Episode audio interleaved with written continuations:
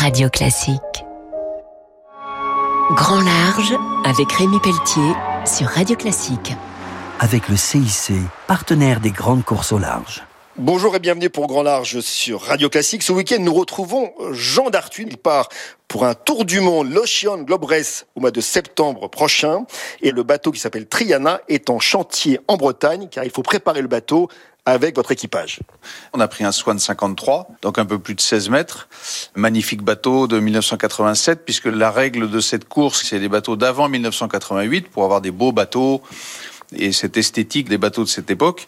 Donc le bateau est actuellement en chantier avec un réaménagement intérieur assez important puisque des couchettes assez euh, luxueuses faisaient qu'aujourd'hui, dès que vous avez un peu de gîte, bah, vous êtes éjecté de la couchette. Donc on a euh, fait faire euh, des sarcophages sur mesure qui permettent d'être bien calés avec des sangles.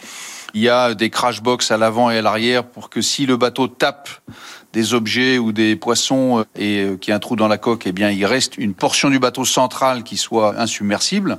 Donc, avoir un bateau qui soit vraiment en état de marche euh, le mieux possible pour partir pour ces 7 mois de course et 27 000 milles. Est-ce qu'il est capable d'affronter notamment les 40e rugissants et les 50e hurlants, les mers du Sud les plus dangereuses? Vous vous souvenez sûrement que la première Whitbread, il y a exactement 50 ans, a été gagnée par un Swan contre toute attente.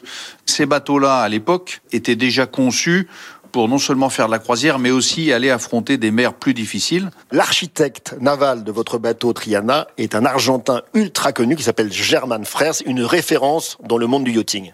On a la chance d'avoir trouvé un Swan 53 de 1987 qui est de la première génération de ce cabinet d'architectes, le cabinet German Frères, qui a fait évoluer les carènes et les formes de ces swans vers des bateaux de plus en plus taillés pour la course.